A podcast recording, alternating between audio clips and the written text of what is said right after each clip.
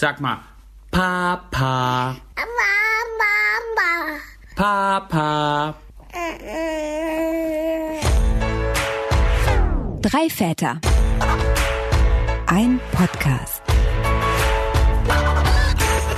Von Spiegel Online. Heute reden wir über Vorurteile. über Bevormundung. Und das sind noch die netten Formulierungen. Jeden Tag erlebe ich 10, 20-fach Diskriminierung.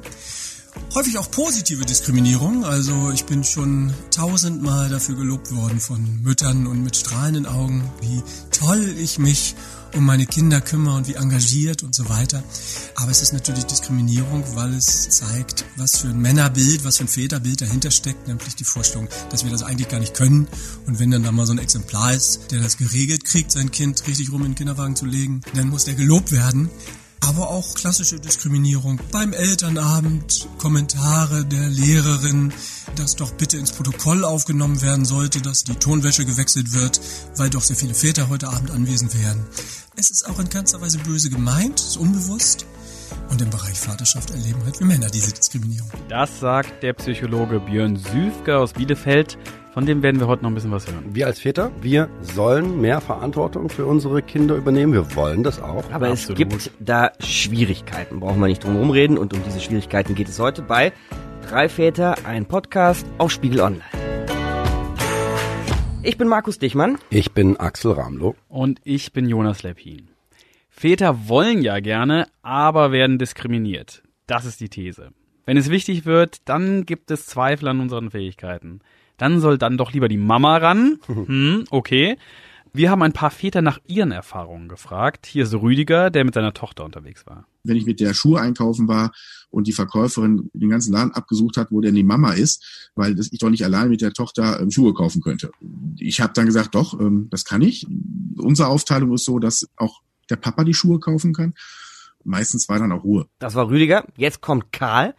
Karl hat auch so eine Geschichte, die ist erst ein paar Wochen her. dass ich halt mit meinem kleinen Jungen äh, im Kinderwagen unterwegs war und mir irgendwann eine andere Mutter entgegenkam, die dann ob des Schreien des Kindes meinte, hier guck mal, der hat doch keine Handschuhe an. Und ich dann erstmal pikiert dastand, oh, warte mal. Ich wusste, dass es nicht daran liegt, weil er sozusagen schon den ganzen Tag schlecht drauf war, schlecht geschlafen hat und so weiter. Aber ich stand plötzlich da und wurde meiner Fähigkeiten angezweifelt.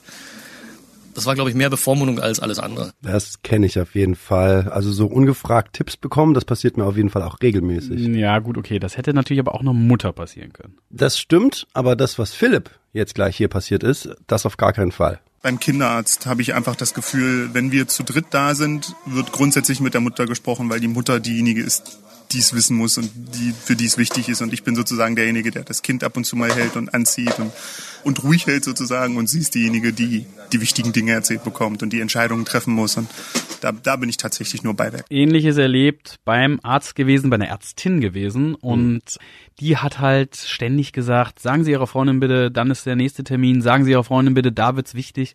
Irgendwann muss ich echt sagen, hier, keine Panik, ich bin der Vater, ich bin da, ja. können, Sie können es auch mir sagen, ja. Don't Hab- panic. Kein, hab, habt ihr noch Beispiele? Ich war im Flugzeug mit Ella, wir sind nach Kanada geflogen, da hat ihre Mutter damals gearbeitet. Wir sind also zu Besuch dahin gekommen, wir waren schon ewig wach, die Ella sollte schlafen. Es ist natürlich hell im Flugzeug, die ist überdreht, die ist überreizt, alles. Und ich habe sie im Arm und sie will halt einfach nicht einschlafen. Ne? Sie fängt halt wirklich an, das Flugzeug voll zu schreien und es wird immer schlimmer, immer schlimmer. Und irgendwann werde ich dann von hinten so angestupst von so einer Mutter und die sagt dann zu mir, soll ich mal probieren? Ich habe auch zwei Kinder. so, Und dann? und dann, dann, dann, dann, dann, dann stehst du halt oder sitzt dort und hörst dir das an und Ella hört natürlich währenddessen auch überhaupt nicht auf zu schreien. Das höre ich auch mal. Und ich habe halt erstmal, also ich habe gar nichts gesagt, ich habe mich halt wieder umgedreht und natürlich ist Ella dann zum Glück auch irgendwann eingeschlafen. Aber das war schon echt so, bitte? Ja, nett gemeint vermutlich. Ich schmeiß erstmal Kudos raus an unsere Kinderärztin, äh, nach der Story von Philipp, die wir vorhin gehört haben, und auch von dir, Jonas. Die begegnet uns echt immer auf Augenhöhe. Also mir, Enne und Luise als äh, Freundin und Tochter, alle drei zusammen. Ansonsten ist mir eigentlich die Axel-Story sehr ähnlich auch so passiert. Im Urlaub, Holland, Campingplatz, Luise am Plärren, keine Ahnung, was da los war. Ich nehme sie also hoch, schuckel rum, singe ihr was vor. Und dann kommt unser Nachbarcamper, also eine Camperin, eigentlich so eine sehr süße Oma, mit der wir eigentlich einen ganz guten Draht hatten, die beobachtet das Ganze und sagt dann plötzlich, die hat Hunger, die muss zur Mama. War ich irgendwie sehr genervt und sofort wieder abgesprochen, dass ich das irgendwie in den Griff kriegen könnte und so. Aber kurze Zeit später schlief Luise dann. Und dann hat die Oma das auch gesehen und dann mir so ein Daumen Yeah. hoch. Hm? Das fand ich dann, da haben wir beide sehr gelacht, weil das hat das Ganze dann aufgebrochen. Aber im ersten Moment dachte sie halt, nee, besser zur Mutter. Naja, weil der, der Daumen hoch, das kann ja schon auch so ein Wow, bravo. Ja, da ist wieder der. Vater, der, ui, toll, das hat er hingekriegt, ne? Tja, was macht man in solchen Situationen? Wie reagiert man? Haben wir auch mit Björn Süfke drüber gesprochen, Psychologe. Und der findet es tatsächlich besser, wenn man sozusagen ernst gemeint unterschätzt wird. Wenn ich beispielsweise jemanden eine Geburtstagseinladung meiner Tochter überreiche und dann sagt die andere Mutter, oh, das ist ja toll und so weiter. Naja, und was wünscht sich denn euer... Und dann unterbricht sie sich selber und sagt sowas wie, naja, wegen Geschenk frage ich dann vielleicht mal deine Frau. Klassische Diskriminierung. Wenn ich das mitbekomme als Mann, als Vater, kann ich daher direkt darauf reagieren und sagen irgendwie, naja, äh, du könntest auch mich fragen, ich bin ja hier, also ich denke, ich kann das auch. Also insofern ist das manchmal fast leichter, wenn sie dafür, dass sie gelobt werden, sich sozusagen da kritisch äußern und sagen irgendwie, warum lobst du mich denn jetzt dafür? Was soll denn das heißen? Also diese Positivdiskriminierung finde ich manchmal äh, schwieriger damit umzugehen. Ich finde das irgendwie ein Tick zu radikal, weil, also ich kenne natürlich auch diese Prima, dass du hier mit deinem Kind unterwegs bist und es ist noch nicht verhungert. Komplimente. Aber ich habe schon auch das Gefühl, Stark, ja. ich habe schon auch das Gefühl, dass es schon so einfach so ehrliche Momente gibt. Also zum Beispiel im Zug, wenn man dann irgendwie sowas gesagt bekommt, ja, dein Papa macht das ja toll. Dann also habe ich schon das Gefühl, dass dann zum Beispiel, wenn das eine ältere Frau sagt, die das aus ihrer eigenen Kindheit, aus ihrer eigenen Mutterschaft gar nicht so kennt, dass das dann schon ehrlich gemeint ist, im positiven Sinne. Schön, dass es das heute gibt. Nee, ich sehe es tatsächlich ein bisschen anders. Ich hatte noch keine fucking Zugfahrt alleine ähm, mit meiner Tochter, ohne dass irgendjemand auf mich zugekommen ist und gesagt hat, das mache ich richtig gut. So. Und ich finde ja, positive Diskriminierung, ne, will man ja eigentlich nicht sagen, wird ja gelobt, findet man ja ganz gut. Aber im Prinzip zeigt's ja, wie tief das noch in der Gesellschaft drinsteckt. Ja. Und ich meine, ich muss nicht unbedingt gelobt werden, wenn ich mit meiner Tochter alleine Zug fahren. Meine Freundin finde ich irgendwie auch nicht. Die schafft das auch. Die schafft das auch. Und ich finde, also entweder werden halt alle gelobt oder es wird halt keiner gelobt und wir fahren halt auch nur Zug. Ja, okay. Also wie schon mal erzählt, bin ich ja gerade in Elternzeit und ich gehe mit Luise so in so verschiedene Kurse, ne, Krabbelgruppe, Babyton, Fitness, Gedöns und so, macht auch alles ziemlich Spaß. Ich bin aber äh, praktisch immer der einzige Mann und da habe ich jetzt auch schon sehr oft gehört, hey, cool, dass du da bist. Cool, dass mal ein Mann dabei ist. Und eigentlich hätte ich da jetzt ja frei nach Jonas mal antworten können, hey, cool, dass ihr auch da seid. Ne? Oder einfach cool, dass wir alle da sind. Ne? Also einfach alle loben, egal ob Männer oder Hey, Frauen. was machst du denn hier? Wobei man, ne, man kann sich ja fragen, woher kommt dieses Lob? Ich würde jetzt für die Mamas in meinen Kursen da das so sagen wie du, Axel, gerade. Ne? Die freuen sich einfach. Die finden es wirklich cool. Und die beobachten einfach, dass es da eine gesellschaftliche Entwicklung gibt und über die freuen sie sich. Wobei wir sicher, bin ich auch wieder bei Jonas, nicht alle ganz vorurteilsfrei sind. Aber hast du denn äh, klassische Diskriminierung erlebt in diesen Kursen? Ja, also einmal habe ich vielleicht einmal, aber das kann ich mir auch eingebildet haben. Okay, was? Ja, das war diese Spielgruppe, da habe ich meine, die kleine Luise da hingelegt, die ist als erstes zu so einem anderen Mädchen und hat die voll doll gekratzt Mhm. im Gesicht. Und dann hat die Mama das Kind hochgenommen, hat die getröstet, die hat natürlich angefangen zu weinen und ist weggegangen, hat sich woanders hingesetzt. und da dachte ich so, oh, findet die mich jetzt blöd, weil ich hier dieser Larifari-Papa bin, ne, der nicht richtig aufs Kind aufpasst? Da ist jetzt sofort was passiert. Äh, wieso? Aber beim zweiten Mal übrigens habe ich mit der dann sofort äh, schön gesmalltalkt und wir haben uns gut verstanden und vielleicht Vielleicht wollte sie in dem Moment auch nur raus aus dieser doofen Situation. Ich weiß nicht. Aber ich dachte erst im Moment, na, das fängt ja toll an. Hier der einzige Papa und mein Kind ist sofort die, Und gleich so ein. Fehler. Hm, tja. Ich denke noch mal gerade so ein bisschen drauf rum, dieses dieses gelobt werden, dass das vielleicht doch ein Ausdruck von äh, von von Vorurteilen sein kann. So ist es ja eigentlich immer bei jeder gesellschaftlichen Gruppe, die irgendwie der irgendwas Bestimmtes nicht zugetraut wird, ja. Daniel, der seit einem Jahr Papa ist, der hat sich schon in einigen Gängen Vorurteilen wiedererkannt. Hören wir da mal kurz rein. Wir sind nicht ganz so genau, wir nehmen das nicht immer alles so genau. So, ja, ach, die Flasche ausspülen, spüle ich mal kurz aus. Ah, mach ich mal. Ja, abkochen ist doch alles. Ach, kack, was soll das hier? Hat, ja halt dreckige Hände. Ja, und ich glaube, wir nehmen manche Sachen so ein bisschen, manchmal auf die leichtere Schulter als die Mütter. Ich glaube, das ist so ein Vorurteil, mit dem wir wahrscheinlich kämpfen müssen, was aber auch wahr ist. Meine Frau sagt immer, Gott, zum, zum Rumalbern kommt er immer zu dir, zum Beschweren zu mir. Weil es mit Papa vielleicht einfach vielleicht mehr Spaß macht, rumzualbern. Ich kann mich auch entsinnen, als ich klein war. Ich habe nur mit meinem Papa Unsinn gemacht, nicht mit Mama. Mama habe ich geliebt, aber mit Papa wollte ich Unsinn machen. Man ist der Papa, aber auch der Clown und ich finde, das, ist, das kann man gut kombinieren. Ach, der scherzt doch, der Daniel. Nein, nee, wegen Clown halt. Ach so. Egal. Also, ähm, Ein der Clown, der Clown. also ich finde, dass Vater und Mutter irgendwie durchaus verschiedene Rollen erfüllen. Da sind wir wahrscheinlich uns alle einig drüber. Die Frage ist halt, ob diese Aufteilung immer sein muss. Ne? Vater Clown, Mutter irgendwie kommt, wenn es ernst wird. Weil wenn man drüber nachdenkt, ist das schon ein relativ harter Diss. Ne? Kennt ihr ähnliches? Führt das bei euch auch dazu, dass ihr nicht ernst genommen werdet? Also, was ich mir auch, glaube ich, selber ankreiden muss, ich bin oft zu entspannt, wenn die Ella krank wird.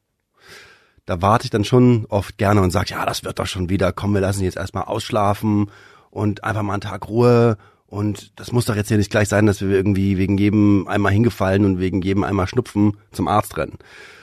Und die Caro geht dann deutlich früher, die ist da deutlich besorgter. Und das Problem an der Sache ist, weil sie weiß, ich, ich sehe das zu locker, geht sie dann mit Ella selbst. Und meistens hat sie aber leider doch recht. Und Ella ist halt wirklich krank und es muss wirklich was passieren. Und ähm, also insofern nehme ich mich dann eigentlich selbst aus dem Rennen, wenn es darum geht. Ich würde mal gerne was zu diesem Clown nochmal sagen, denn ich finde das sehr interessant, wie Luise, meine Tochter, auf mich reagiert, seitdem ich jetzt die Tage ja Vollzeit mehr oder weniger mit ihr verbringe.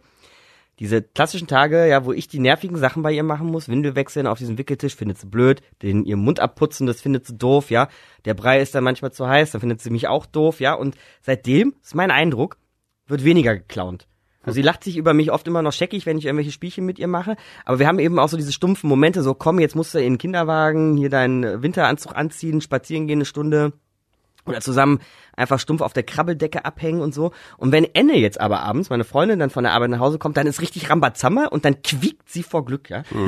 das habe ich am Anfang, wenn ich ehrlich sein soll, mal kurz persönlich genommen. Inzwischen finde ich es aber irgendwie eigentlich fast schön. Weil ich bin jetzt der Standard so, ne? Ja. Ich bin jetzt so der langweilige Durchschnitt, aber ich habe da eben auch eine Menge Verantwortung und gebe ihr dann Sicherheit. Weniger Clowning als vorher, aber okay. Und vielleicht entstehen diese Vorurteile, Papa ist lustiger, aber auch lockerer, eben aus der Situation, dass eben oft doch die Mama die ist, die, ich sag's mal ganz hart, die Drecksarbeit machen muss. Ja, ja, ja. Das ist ja auch, glaube ich, das, was Daniels Frau dann im Endeffekt zu ihm sagt. Also du, du bist zur Bespaßung da und ich mache die ernsthaften Sache. Und da stecken ja zwei Dinge drin. A, ein Vorwurf in diesem Satz, eindeutig. Und B, aber auch, finde ich zumindest, so eine Rangordnung. Ja, also hier die ernsthaften Sachen und da halt das, was dann so die netten Dinge ist. So nach dem Motto, wenn es ernst wird, dann komme ich. Und da hat Daniel auch gesagt, er hat da in solchen Momenten eigentlich überhaupt keine Lust auf Diskussionen. Streitest du wirklich mit der Mutter des Kindes? Du wirst bevormundet. Ja, du wirst auch so behandelt. Das ist auch einfach so. Damit muss man auch erstmal klarkommen. Ich glaube, dass, dass sie einfach, kurz gesagt, einfach nicht mehr das Sagen zu Hause haben. Das ist jetzt hart. Entschuldige, liebe Männer da draußen. Ich glaube, das ist Hard Fact. Äh, Das ist schwierig. Und ich glaube, dass, da hat jeder Mann und glaube viele Beziehungen damit auch zu kämpfen. Aber am Ende des Tages, äh, eine Mutter hat nochmal ein ganz anderes Gefühl und eine ganz andere Bindung zu dem, zu dem Kind, weil es auch in ihr aufgewachsen ist, als der Vater. Und ähm, ich gebe dann auch nach. Klingt wie ein Vorurteil. Ja, absolut. Aber die Kernaussage ist ja schon, kommt mal klar. Also Mama bestimmt, Papa wird bevormundet und darf assistieren.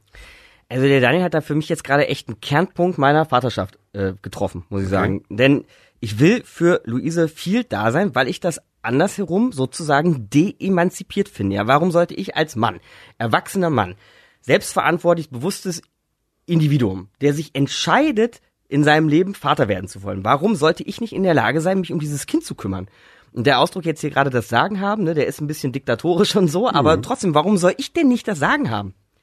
Meine Freundin und ich sehen das übrigens genauso, ja, bevor ich jetzt ein falscher Eindruck entsteht. Und trotzdem gibt es Momente, wo Enne meint, es jetzt besser zu wissen, welche Socken für welchen Tag jetzt irgendwie die richtigen sein sollen. Da gebe ich aber nicht nach. Weil warum? Nur weil Enne mal gestillt hat und ich nicht? Vielleicht sagen wir so, äh, jeder gibt ein bisschen nach, ja, und man findet Kompromisse, Lösungen. Zwei und so. verschiedene Socken. Zwei, das, ja, haben wir auch schon gemacht, glaube ich sogar. Zwei Socken ist. ist schon mal eine gute Idee. So, nee, aber ich meine, das ist doch in jedem Lebensbereich auch so. Man hat nicht immer auf Anhieb die gleiche Meinung und dann findet man halt einen Mittelweg. kann man vielleicht sagen, die meisten Vorurteile, also sagen wir mal von die, die von außen kommen, jetzt nicht in der Beziehung, sowas wie die Ärztin fragt nach der Mutter, ähm, toll, du kannst mit deiner Tochter allein Zug fahren, Papa ist der Clown. Das basiert darauf, dass die Väter zu wenig da sind, sich zu wenig engagieren. Und damit hätten wir ja im Prinzip auch schon das Mittel dagegen. Also ich glaube, das ist ein Punkt, aber es ist zu kurz gegriffen, weil damit würdest du ja nur als Vater dein Verhalten ändern. Es gehören aber zwei dazu. Die Mutter ist ja auch noch da. Und das Ganze heißt subtile Diskriminierung laut Sascha Schmidt. Das ist ein Paarberater aus Kiel. Und den habe ich mal auf das Beispiel, wie Daniel es uns gegeben hat, angesprochen. Und da hat es bei ihm auf jeden Fall geklingelt. Subtile Diskriminierung nennt er das. Dass immer noch sehr viele Frauen der Meinung sind, ich sage es jetzt mal sehr provokant, äh, zu wissen, wie Vater sein geht. Und das wissen Frauen aber nicht. Das wissen nur wir Männer. Ähm, wir wissen aber auch nicht, wie Mutter sein geht. Und äh, da müssen wir Männer noch mehr Mut haben zu sagen, ich will Vater sein auf meine Art und ich bin nicht Praktikant von dir. Ich glaube, dass da einfach immer noch unser traditionelles Rollendenken irgendwie in der DNA mitwabert und dass immer noch viele Frauen vielleicht auch glauben, sie wüssten doch besser, was für unser Kind gut oder nicht gut ist und dann natürlich gerne den Mann als Unterstützer haben wollen. Aber Vater sein ist eigenständig und auf Augenhöhe mit der Frau. Sagt der Paarberater Sascha Schmidt. Und ich sage, dass Mütter uns sabotieren, also unterbewusst, Mhm. finde ich dann tatsächlich dann doch schon eine gewagte These. Ich Nein. meine, erlebt ihr das? Hm. Gibt's irgendwie diesen Anspruch der Mütter? Ich glaube schon, dass äh, man auf der einen Seite reflektieren kann und trotzdem unterbewusst jemanden sabotieren kann. Oder jeden- jedenfalls nimmt der andere das so wahr. Also Beispiel, Caro hat immer eine ganze Weile lang die Reisetasche für mich und Ella gepackt, wenn wir zu zweit weggefahren sind, Ella und ich. Und sie hat dann das immer so begründet, weil ich würde immer nur dies und das und jenes vergessen. Und da habe ich mich natürlich mega drüber aufgeregt, weil ich habe mich einfach angegriffen gefühlt, so wieso kann ich denn nicht die Tasche packen? Und so nach dem Motto, als ob ich jetzt zu doof wäre, warme Strumpfhosen einzupacken. Und dann hat sie das irgendwann nicht mehr gemacht. So. Und jetzt ist es natürlich leider so, dass ich immer irgendwas vergesse. Das ist halt blöd. Aber vom Gefühl her ist es trotzdem fairer. Weil dann ist es jetzt einfach meine eigene Verantwortung. Also mit der Sabotage finde ich auch ein bisschen, finde ich enorm sogar zugespitzt. Weil Frauen und Mütter wollen uns doch nicht sabotieren, das kann ich mir nicht vorstellen. Aber, ja, nee. Axel ist ja ein bisschen. Also, aber ich würde zumindest so weit gehen, ja, wir Männer, darüber reden wir jetzt hier schon seit Ja. sechs Folgen Podcast, müssen unsere Bilder von uns selbst oder über uns selbst und unsere Rolle in der Gesellschaft mal hinterfragen. Also müssen das die Frauen doch auch, oder nicht? Weil dieses, ähm, den Vater nicht machen lassen, ist ja nur ein Ausdruck davon, dass man sich selbst in so einem alten Mutterklischee bewegt, ne? Und das ist auch kein gesundes Klischee, diese all-knowing, besser wissende Mutter, ne, die alles drauf hat und die Tasche perfekt passt. Das ist ja voll der Stress, so ein Klischee bedienen zu müssen. Da machen Mütter sich wahrscheinlich auch mit fertig, Das ne? stimmt, ja. Also würde ich sagen, komm, lass die Reisetasche doch einmal zusammenpacken und dann, wenn, Ja, wenn aber man dann vergisst, ne? funktioniert nicht, weil wenn du es zusammenpackst, dann packst du Dann alles pa- doppelt ja ein. Das gut, und dann ja packt man sie nicht. halt im Wechsel und dann vergisst der eine das und der andere das und dann ist es halt so. Okay, wir Aber brauchen man teilt also, die Verantwortung. Wir ja. brauchen einen Plan für das Taschenpacken. Ich bin dran. ähm, Nochmal ähm, Kalender. Ei, ei, ei. Ich glaube ja nicht, dass meine Freundin mir irgendwas nicht zutraut. Ich habe ja fairerweise ehrlich gesagt die Vermutung, dass sie halt manchmal ein bisschen sauer ist, weil sie denkt, ich bin halt einfach faul ja, und mache bestimmte Sachen nicht. Aber ich glaube, weiß ich nicht, irgendwie eine Ist Wärme. das nicht vielleicht auch schon so ein Männerklischee? Weiß, also, weiß ich nicht. Also ich Was denke, machst du denn nicht? Nein, äh, nee. Also ich glaube, wenn wenn wenn es Konflikte gibt und sie sagt, also ich glaube nicht, dass es irgendwie über Tasche packen, Wärmelampe aussuchen, äh, Geschenk für Weihnachten kaufen, dass sie mir das nicht zutraut. Ich glaube, sie sagt, du beschäftigst dich so wenig damit. Da denkst du nicht drüber nach. Ich habe hier schon acht Sa Sachen verglichen, du irgendwie noch gar nicht. So. Ne? Deswegen glaube ich nicht, wie gesagt, dass sie mir was nicht zutraut. Obwohl, wenn ich jetzt drüber nachdenke, dann ist es vermutlich schon so, dass sie zu jedem Thema einen, ich sag mal, kleinen Verbesserungsvorschlag hätte. Fair genug. Also wir versuchen ja gerade über diese Konflikte mit äh, Müttern, Väter, Mütter offen zu reden, aber man muss schon sagen, das ist ein Feld, über das nicht so viele Väter allzu gerne reden. Daniel, den wir vor einem äh, Interview und im Ton gehört haben, ist tatsächlich der einzige Vater, der uns über dieses Gefühl der Bevormundung mal was erzählen wollte. Ja. Der Rest hat immer nur so gesagt, ja, kann nicht sein, dass so gut nee, können eure Beziehungen gar nicht laufen, dass ihr da drüber nicht Ja, reden erstens wollt. das. Die, und die anderen, genau, die anderen waren immer so, ja, das gibt's bestimmt, ganz sicher. Aber nicht bei uns. Nein, auf gar keinen Fall. Es gibt aber einen Kollegen, der hat zumindest darüber geschrieben, wie er, so nennt er das, der Vize in Erziehungsfragen geworden ist, und zwar auf einem Blog der FAZ. Der Titel Ich verbitte mir die Einmischung. Und ich habe ihn besucht, Martin Benninghoff, der wohnt in der Nähe von Frankfurt. Martin, bevormundet dich deine Frau? Wir sind noch im Stadium sozusagen des Humors, ja. Aber trotzdem mir ist einfach was aufgefallen äh, in unserer Beziehung. Ich glaube, es ist auch stellvertretend für viele andere, dass man sich als Vater manchmal seinen Platz erkämpfen muss. Kannst du mir ein Beispiel geben, wo das bei euch der Fall ist, dieses Erkämpfen? Naja, es ist schon so, wenn man manchmal am Abendbrottisch äh, sitzt und dann redet man, möchte man mit dem Kleinen eben sprechen, der jetzt äh, etwas älter als zwei Jahre alt ist, dass einem dann äh, die Mutter etwas zuvorkommt, den Satz verlängert oder halt auch beim, beim Windeln wechseln oder beim, wenn das Kind morgens dann mal ruft aus dem Bettchen, dann auch schon früher da ist, als man selbst äh, da ist. Das kommt schon vor und dann muss ich manchmal so innerlich die Faust ballen, weil ich dann das Gefühl habe, natürlich nicht die Hauptperson zu sein, die ich aber auch sein möchte. Wie reagierst du dann darauf, wenn du sagst, du ballst innerlich die Faust? Ich ärgere mich dann schon manchmal. Also das, das kommt schon vor. Ich versuche dann aber, das nicht in mich reinzufressen, sondern einfach zu thematisieren. Ja, also ihr gegenüber dann auch zu sagen, hör mal, ich spreche doch gerade mit ihm. Warum musst du mich denn noch ergänzen? So, ja. Und dann sieht sie es manchmal ein, aber manchmal auch nicht. Und ich schreibe natürlich auch beim Blog. Ne? Was sind denn die Reaktionen gewesen darauf? Es gab ein paar Reaktionen von Vätern, die gesagt haben, ja genau, das ist bei uns auch so. Endlich sagt's mal einer nach dem Motto. Ähm, das war die eine Reaktion und es gab dann auch die mehrheitliche Reaktion, ja, sagen wir mal so, zur Hälfte von Frauen, von Müttern, von denen einige wenige Verständnis hatten und andere sich aber auch verbeten haben, dass Väter ihre Probleme thematisieren, was ich gar nicht verstehe, weil gerade Mütter thematisieren ihre Probleme zu Recht auch.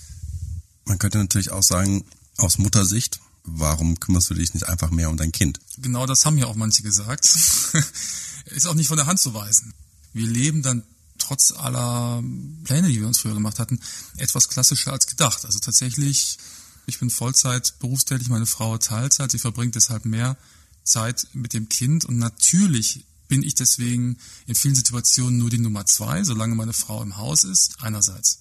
Andererseits gibt es auch so etwas wie eine übertriebene Fürsorge, die ich halt spüre manchmal, wenn beide im Haus sind. Ja, dann finde ich es auch völlig legitim und völlig in Ordnung, dass der Vater sich seinen Platz erkämpft, wenn es so eingeschliffen ist, dass die Mutter halt zu jeder Reaktion des Kindes etwas zu sagen hat. Bei aller Verantwortung, die du selber trägst für die Situation, schreibst du ja aber auch, dass du siehst, dass auch Mütter eine Verantwortung dafür mittragen. Ja, es sind ja immer zwei Seiten neben dem einen Rollenverständnis, was der Mann mit sich bringt, wie ein Mann zu sein hat, haben das viele Frauen auch. Und die sind tatsächlich auch manchmal klassischer, als man denkt. Und sie lassen auch keinen äh, zwischen sich und das Kind, weil sie diese Aufgabe auch sehr, sehr stark annehmen. Nicht alle Frauen natürlich, aber viele von denen, die ich kenne, die ziehen diese Rolle, diese Mutterrolle auch sehr stark an sich manchmal ist das auch zu eng und die lassen dann keinen Platz eben für den Vater. Du schreibst in deinem Text auch an einer Stelle, dass man es sich leicht bequem machen kann. Meine Erfahrung ist, dass sich vor allen Dingen Väter manchmal einen schlanken Fuß machen, das muss ich schon sagen.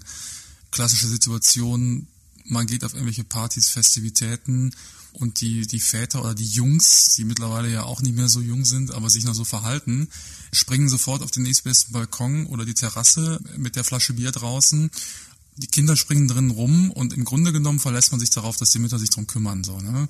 Das hat damit zu tun, glaube ich, schon, ja, dass man die Erziehungsrolle ein Stück weit einfach so ein bisschen abgegeben hat. Also es gibt dann in meinem Fall feste Zeiten. Zweimal die Woche habe ich einen halben Tag den Kleinen und da weiß ich genau, da bin ich derjenige, der rund um die Uhr zuständig ist. Aber ich merke auch, dass diese Verantwortung ein Stück weit dann wieder abgegeben wird, wenn die, wenn die Mutter eben im Raum ist deswegen will ich auch keinen Fokus drauf legen, dass die Mutter daran schuld ist oder so. Ich will nur sagen, dass auch die Mütter deswegen auch ein Verhalten verstärken, was, was Männer natürlich auch manchmal an den Tag legen. Sich mal einen schlanken Fuß machen, dazu gehören auch zwei. Ja? Also es gehört zum einen dazu der Mann, der, der das macht und zum anderen halt auch die, die Mutter, die das nämlich akzeptiert. Du schreibst am Ende, es geht äh, auch für dich darum, Vertrauen zu schaffen. Zu wem? Ja, hm, gute Frage. Vertrauen schaffen, auf jeden Fall, dass das Kind sich auf einen verlassen kann. Es darf nicht so sein, dass man, auch wenn man in der Rolle des Vizeerziehers ist, ein Verhalten an den Tag legt, dass man nicht mehr verlässlich da ist. Ich glaube, das ist in meinem Fall aber auch nicht der Fall. Aber das muss man sich natürlich auch ein Stück weit erarbeiten. Deswegen habe ich ja auch gleichzeitig gesagt, ja, ich versuche schon ein bisschen, die Defizite, die ich selber bei mir verspüre, auszugleichen, Aber es gehören halt zwei dazu. Aber du wechselst jetzt anders die Windeln. Absolut. Ich versuche die jetzt mal richtig rum anzuziehen. Na, das ist doch eine ordentliche Leistung, würde ich mal sagen. Martin Benninghoff, der von sich selbst sagt, ich bin der Vize, weil ich mehr arbeite, aber er sagt auch gleichzeitig, die Mama könnte mir als Papa schon auch an der einen oder anderen Stelle mal etwas mehr Raum geben. Also erstmal, wie oft habe ich Luise falsch rum auf diese verkackten Windeln gelegt. Ist euch das auch passiert? Never. Nein. Nee. Nein. Oh, dann immer wieder, Sorry. oh nein, der Kleber ist vorne, Schild andersrum. Legt man doch. einfach- Egal, whatever, so ja. hin. Also diese Diskussion, äh, Axel, die du gerade nochmal auch zusammengefasst hast, die gibt's ja, oder wird ja auch unter einem Begriff so subsumiert, nämlich Maternal Gatekeeping. Ja? Also Maternal, die Mutter steht wie so eine Gatekeeperin, eine Türsteherin am Zugang zum Kind und kontrolliert, wer da was zu sagen und zu tun hat und spricht damit eben dem Mann ja auch eine gewisse Kompetenz ab. Das ist ja auch im im Endeffekt das, was Martin eben beschrieben hat, auch wenn er den Begriff nicht verwendet hat. Ja. Klingt aber irgendwie auch ein bisschen wie eine Ausrede, ne? Also eine Ausrede mit einem sehr schönen Fachwort, das gebe ich zu, aber ist ja irgendwie so, wenn der Vater sich von Anfang an engagiert, nicht als Clown, ja, dann äh, passiert das irgendwie auch nicht, ja? Wer 50 Windeln wechselt, der äh, hat am Ende mehr Ahnung als jemand, der fünf Windeln wechselt. Das hat einfach was mit einer ja, ich sag mal, einer Form von Engagement zu tun, oder? Wer mitmacht, wird nicht diskriminiert. Boom, das ist die These. Ich glaube, es ist auch generell kein reines Mütterding. Ich bin gerade jetzt im Moment bin ich ein Stück weit mehr für Ella zuständig, weil Caro gerade sehr viel arbeiten muss und es reicht schon, wenn ich Ella mal eine Woche am Stück abends ins Bett bringe und dann ist wieder Caro dran und dann macht sie das und ich stehe so mehr oder weniger auf der anderen Seite der Tür und kommentiere das so im Sinne von, hey Mann, hey, erst die gute Nachtgeschichte und dann der Schlafanzug, das ist Oh, doch völlig ja, klar. klar. Also wieso wunderst du dich auch, dass Ella da jetzt nicht mitmacht? Die Regeln sind doch völlig andere. Ja, das, äh, das kenne ich auch und ähm, ich freue mich dann immer auch so ein bisschen, ertappe mich dabei, wenn ich das, äh, wenn das passiert. Was ja fairerweise mehr über mich erzählt in diesem Fall als über meine Freundin. Ja, selbstverständlich. Ähm, Rüdiger aus Münster, der hat die Erfahrung gemacht, der arbeitet Teilzeit und die Mutter Vollzeit und deswegen denkt der manchmal auch, was macht meine Frau denn jetzt? ob es beim Essen ist, wo ich sage, jetzt hast du ihr noch mal die, das Glas vollgegossen. Es war doch klar, dass die ähm, nicht mehr trinkt. Die hat doch schon ein Glas getrunken. Wenn es darum geht, was sie anzieht, dass ich dann sage, ja, aber das ist doch ihre Lieblingshose und die, ne, die kannst du doch nicht sagen, soll die andere anziehen. Das ist, brauchst du gar nicht probieren. Sag, ja, ich mach das mal. Und dann ja, ich gleich sagen können, guck dir mal das Gesicht an. Klar, dass sie es nicht will. Die Person, die halt nicht so oft da ist, das ist bei uns eben die Mama, deutet das eben dann manchmal auch falsch. Und manchmal ist es gerade gut, dass sie das macht. Ich sage mal zum Beispiel diese zu Bett geht Zeiten. Das klappt bei meiner Frau viel besser, weil bei mir beide Kinder gleichzeitig anfangen zu schreien und zu rufen, ich bin hier ganz alleine. So, ne, ähm, und ich von einem Zimmer zum anderen gehe, sage jetzt aber Schluss. Und meine Frau sagt das auch einmal und dann ist Schluss. Und bei mir, aber du musst doch mal zu mir kommen. So. Ich sag's jetzt nochmal wie ein Wanderprediger, ja, der es auch nicht unbedingt besser macht immer, aber Väter kümmert euch. Das Beispiel zeigt ja tatsächlich, klappt. Ja, Rüdiger aus Münster in Teilzeit, viel mit seinen Kindern. Ich bin gerade in Elternzeit, Vollzeit, Vater und ich kann das hart unterstreichen, was Rüdiger da gerade erzählt hat. Also Enne kommt abends von der Arbeit nach Hause, macht den Brei, ja, und ich könnte schon durchdrehen. Wieso machst du denn jetzt Reisflocken? Die gab's doch mittags schon. Mach doch jetzt Grieß, ja? Ah! Und dann sieht's danach in der Küche aus, zum Wahnsinnig werden, ja. Also das geht schnell, dass man selber meint, äh, es besser zu wissen. Das Gute ist dann aber in der Situation, dass Ende das oft auch akzeptiert dann einfach und dann geht's halt auch. Ja, schön, dass ihr das da so einfach habt. Es scheint, dass es in vielen anderen Beziehungen nicht so einfach läuft. Und die Frage, die ja im Endeffekt dann über allem steht, was ist das jetzt? Also wie du sagtest, Jonas, das ist ein Ding der Männer, kümmert euch. Oder sind es eben dann doch die Mütter, die sozusagen ihr, ihr Revier abgrenzen? Und das ist ja dann die Grundthese von Maternal Gatekeeping. Die Frage ist aber dann, wie kommen wir aus dem ganzen Kreislauf raus? Das wollte ich nochmal genauer wissen und habe unseren Männertherapeuten Björn Süfke ausführlicher dazu befragt. Väter sagen, wir werden ausgeschlossen. Und Mütter sagen, geht's noch? Jetzt sind wir daran schuld, dass ihr lieber arbeitet, statt bei euren Kindern zu sein. Wer hat recht? Wir sollten das mal ganz ruhig und sachlich äh, und selbstreflektiert analysieren und sagen, äh, beides stimmt natürlich oft. Also es ist natürlich so, dass viele Frauen da tatsächlich, wie immer sie es nennen wollen, ja, ich habe mal flapsig gesagt, so die Richtlinienkompetenz im Erziehungsgeschehen ähm, für sich beanspruchen, unbewusst eben auch häufig. Und das ist den Frauen auch nicht vorzuwerfen, weil das ist ihnen ja gesellschaftlich auch über Jahrhunderte aufoktroyiert worden. Wenn sie das mal nicht machen, dann kriegen sie ständig Rabenmütter Vorwürfe. Wenn meine Frau nach sieben Monaten Elternzeit den Stab an mich weitergibt für meine sieben Monate Elternzeit, dann wird sie als Rabenmutter bezeichnet, weil sie die Kinder schon so früh alleine lässt. Also alleine heißt ja beim Vater. Ne? Mit Schuldzuweisung hat das nichts zu tun. Aber die Frauen müssen sich kritisch damit auseinandersetzen. Und genauso müssen die Männer auch sehr selbstreflektorisch und selbstkritisch äh, mal gucken, ja, wo flüchte ich mich vielleicht auch manchmal vor der ja doch, ich finde, sehr schwierigen Aufgabe des Vaterseins in eine Aufgabe, die ich seit zehn Jahren mache und kann, nämlich im Büro oder an der Werkbank oder wo auch immer. Ähm, wo mache ich es mir auch vielleicht manchmal bequem, indem ich mich eben nicht wehre, wenn die Frau sagt, lass mich mal machen. Wir haben im Rahmen des Podcasts mit vielen Vätern gesprochen und haben das auch angesprochen, Diskriminierung, Vorurteile, ob sie das eigentlich auch in ihrer Familie erleben, mit den Müttern ihrer Kinder. Und ich hatte das Gefühl, die wollen da eigentlich gar nicht drüber reden da steckt dann wahrscheinlich doch ein bisschen Abwehr dahinter, weil viele Männer, viele Väter bemerken diese Diskriminierung im Grunde auch nicht. Das heißt, bei ihnen laufen unbewusst dieselben Prozesse ab. Da gibt es im Übrigen auch belastbare Zahlen zu, dass in Umfragen sich gezeigt hat, dass 40 Prozent aller Frauen beispielsweise, also Mütter, sagen, äh, Männer können nicht so gut mit einem Kind zum Arzt gehen oder ihnen ein Buch vorlesen. Das sagen aber auch 45 Prozent aller Männer und Väter. Das heißt, Väter trauen sich selber oft genauso wenig zu, wie die Mütter ihnen zutrauen. Ähm, also da laufen die gleichen Prozesse ab und die Paare, wo es diese Diskriminierungsprozesse wirklich überhaupt nicht gibt, die sind wirklich, äh, glaube ich, also ich will nicht sagen, die kann man an wenigen Händen abzählen, die gibt es sicherlich, aber die äh, dürften doch eher die Ausnahme darstellen. Die müssen ja wirklich ein sehr, sehr hohes Reflexionsniveau auch tatsächlich im Alltag, im Stresse des Alltags aufweisen und selbst reflektieren, wo sie dieses tun. Wie kommt man dann aus dieser Sache raus? Weil viel von dem, wenn wir sagen, das passiert unterbewusst, merkt man ja nicht einmal, dass man da überhaupt drin ist. Das ist aus meiner Sicht ganz einfach. Es braucht äh, Bildung und Gespräche. Also wir brauchen ähm, Geschlechterforschung, Gender Studies, die Gender Thematik, auch wenn viele ja sagen, jetzt muss auch langsam mal Schluss sein damit, da kann ich immer nur lachen, weil ich denke, wir fangen doch gerade erst an. Wir Männer fangen ja wirklich gerade erst an in den letzten zehn Jahren, sag ich mal, uns damit auseinanderzusetzen. Wir brauchen die Bildung, Wissen darüber, über Geschlechterrollenstereotype, Wissen darüber, wie und wo ich das mache, Wissen darüber, ohne sich selber dann irgendwie anzuklagen und runterzumachen, sondern einfach äh, das zu analysieren und zu erkennen. Nur was ich erkenne, kann ich auch verändern. Und dann braucht es auf der partnerschaftlichen Ebene Gespräche darüber. Also ich muss mich schlicht mit meiner Partnerin äh, da auch kritisch äh, drüber auseinandersetzen können. Es muss auch möglich sein, dass ich ihr in aller Form sage, du da und da machst du das und das und das kommt bei mir so und so an.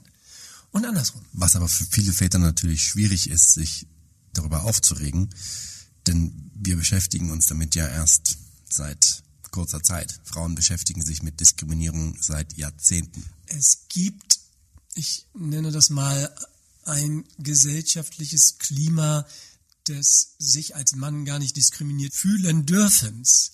Ne? So nach dem Motto, nach Jahrtausenden des Patriarchats, wo ihr in so vielen gesellschaftlichen Bereichen Privilegien genießt, was fangt ihr an, euch zu beschweren, wenn es mal andersrum ist, so nach dem Motto, ne? was gibt's da zu jammern? Das ist natürlich absurd. Also ähm, ich will ja, wenn ich über die Diskriminierungserlebnisse von Vätern spreche, in keinster Weise negieren, dass es massive Diskriminierungserlebnisse von Frauen in dieser Gesellschaft weiterhin gibt. Also es ist ja völlig unbenommen, da wollen wir uns auch nur die Zahlen angucken zu sexuellen Übergriffen, zu Frauen in den DAX-Vorständen, welchen Anteil sie haben und so. Aber das ist wieder dieser Geschlechterkampf. Wenn man sich über etwas beklagt, wenn man einen gesellschaftlichen Missstand anprangert als Mann, dann wird das gleich so interpretiert als man will sozusagen die gesellschaftlichen Missstände, die Frauen betreffen, irgendwie negieren. Das, aber das ist doch völlig absurd. Also beide können doch leiden. Also was ich gerade mitgenommen habe, haben wir eigentlich das Recht, uns aufzuregen, so wie wir das jetzt hier in der letzten halben Stunde getan haben. Ich persönlich denke ja eher, es ist eine Pflicht, aber ich habe mich darüber auch mit einer sehr guten Freundin unterhalten und da kam dann das Argument, Frauen sind strukturell benachteiligt in unserer Gesellschaft. in diesen Verhältnissen, in denen wir leben. Und wenn wir jetzt in einer Welt leben würden, sagt sie, in der Mutterschaft mit Macht verbunden ist, dann könnte man sagen, Väter werden diskriminiert. Das ist das Argument. Aber das Gegenteil ist ja der Fall. Also gibt es gar keine echte Diskriminierung gegen Väter. Und da habe ich überlegt, hm, also ich habe äh, ich habe da jetzt noch keine abgeschlossene Meinung dazu. Was sagt ihr? Also lieber eine Freundin von Axel, ich finde das ziemlich ein Käse, wenn ich das mal so sagen darf, auch wenn du jetzt nicht antworten kannst, weil das lässt sich ja vielleicht später noch einrichten, aber man kann halt nicht das große Ganze nehmen, Gesellschaft, ja, und das gegen das Kleine, die Familie ausspielen. Denn in diesem kleinen Familie haben wir doch jetzt eben heute schon ein paar Mal gehört, wie die Machtverhältnisse wahrgenommen werden. Und ob das jetzt stimmt oder nicht und ob es Diskriminierung ist oder eben auch nicht, muss man doch zumindest erörtern dürfen. Sonst brauchen wir auch gar nicht erst anfangen, über den Gender Pay Gap oder so zu reden, bevor nicht Weltfrieden herrscht. Und außerdem wird es sich doch lohnen, drüber nachzudenken, finde ich, ob eine Veränderung im Kleinen, wieder die Familie, ja, Rolle der Väter, auch Rolle der Mütter und so, auch Veränderungen im Großen, Gesellschaft, dann mit sich bringt. Und da jetzt eben einfach zu sagen, Männer seid bitte still, halte ich für, wie gesagt, Käse. Also, unsere These am Anfang war ja, Männer werden diskriminiert. Und das kann man jetzt mit einem, ich sag mal, gehauchten, ja, schon ein bisschen beantworten. aber man kann auch sofort hinterherbrettern, Alter, wenn du diskriminiert wirst, dann kümmere dich halt drum und engagier dich. Niemand hält dich davon ab, äh, in der Familie Experte für Buntwäsche zu werden. So, und da bin ich jetzt wieder bei der These und dem Gedanken von der einen Freundin von dir, Axel, weil da finde ich ist was dran, ja, weil Männer sind ja in einer Position der Macht in dieser Gesellschaft, keine mhm. Frage, da würde ich auch nie an dieser Grundannahme nie rütteln wollen. Also sind sie eben bestens in der Lage, selber was zu ändern. Aber da müssen wir eben drüber reden, was sie ändern können. Naja, das ist ja tatsächlich dann die essentielle Frage, ne? Wie kommt man da von diesen zwei verschiedenen Polen irgendwie auf einen gemeinsamen Nenner? Und da geht es ja eben nicht nur um die Frage, wer wickelt mehr oder wer wickelt besser oder wer kann die Windel richtig rum anziehen, sondern. Darf ich übrigens sagen, dass Anna die Windel auch schon mal falsch rum hingelegt hat. So. Gut. Da haben also wir da das Häkchen dahinter gemacht. Ständig. Aber egal, was nun die Wickeldiskussion ist, da muss mehr miteinander gesprochen werden. Und da ist tatsächlich bei allen echt Luft nach oben. So, und damit kommen wir langsam auch ans Ende unserer Folge. Jeder kann gerne mit uns diskutieren, auch Freundin von Axel, gerne eine Mail schreiben oder auf unserer Facebook-Seite Spiegel Online Familie und äh, wenn es eine Mail sein soll, ist unsere Adresse 3.väter, Väter mit AE, at spiegel.de. Man kann uns auch abonnieren auf Spotify, auf iTunes oder wo auch immer die Podcasts herkommen sollen. Und in der nächsten Woche, ja, da haben wir auch einiges zu diskutieren, denn dann schauen wir uns an, ob wir uns bei unseren Kindern anders verhalten, wenn sie Jungen oder Mädchen sind. Ich bin Axel Ramlow. Ich bin Jonas Lepin. Mein Name ist Markus Wichmann. Ciao. Drei Väter. Ein Podcast. Von Spiegel Online. Und wie waren wir? Wir wollen am Ende von jeder Folge die Perspektive wechseln. Und das machen wir heute mit Theresa Bücker, der langjährigen Chefredakteurin vom feministischen Online-Magazin Edition F. Hallo Theresa. Hallo, guten Morgen. Theresa, wie waren wir?